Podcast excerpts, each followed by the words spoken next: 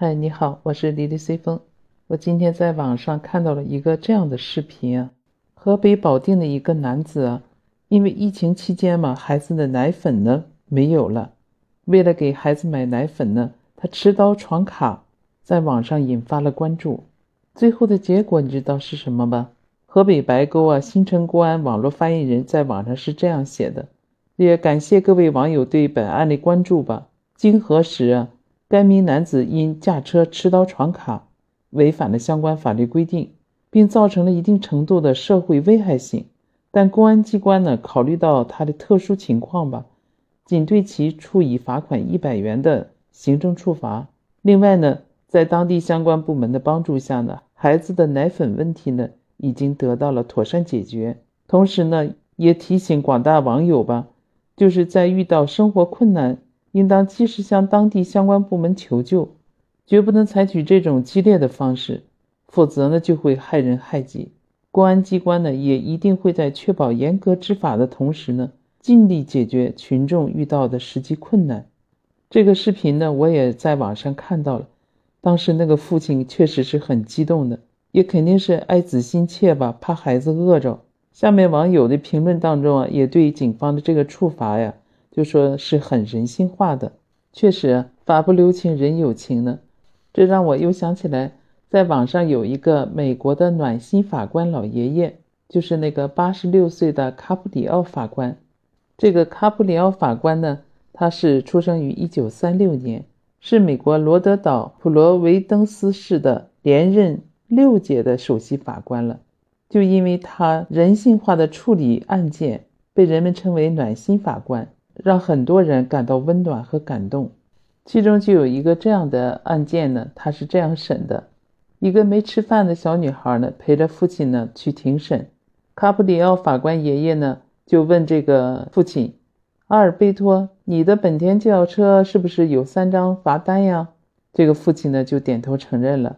然后呢，他就问：“你有几个孩子呀？”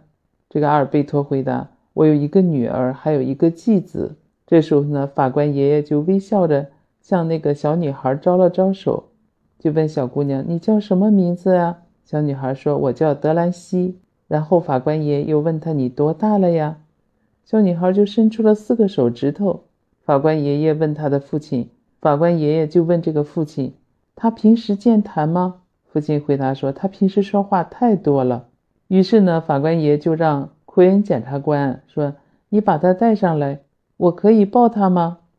征得这个父亲同意以后呢，法官爷爷就把这个叫德兰西的四岁小姑娘抱起来呢，放在他腿上，然后说：“你给大家说一下，你叫什么名字呀？”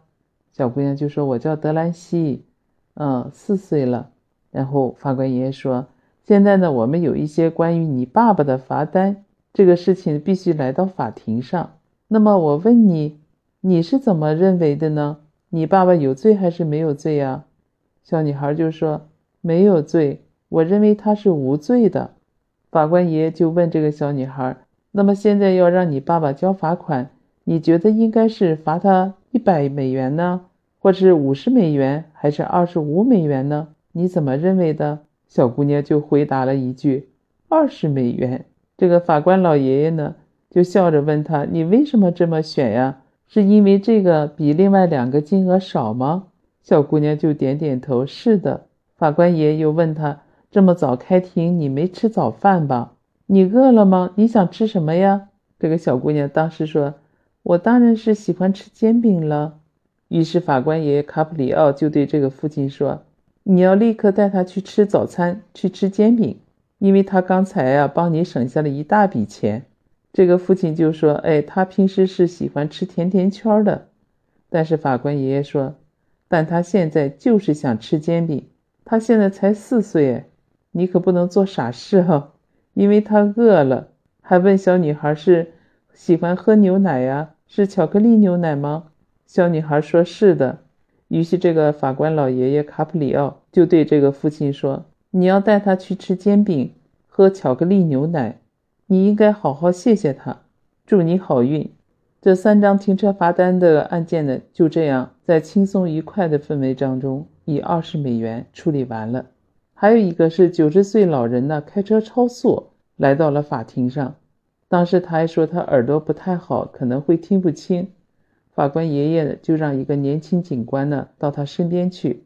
这位老人说：“当时我是开车送我妻子呢去医院，大概在一个大街口吧。”他说：“可能我没太注意啊，开快了。”他说：“我也不清楚，因为他上一次收到罚单啊，大概是在三十年前了。”他说：“我也不知道，所以看看怎么解决他。”然后法官爷爷就问这个老人：“据我了解，你下个月就九十岁了，是吧？”又问他：“你太太多大呀？”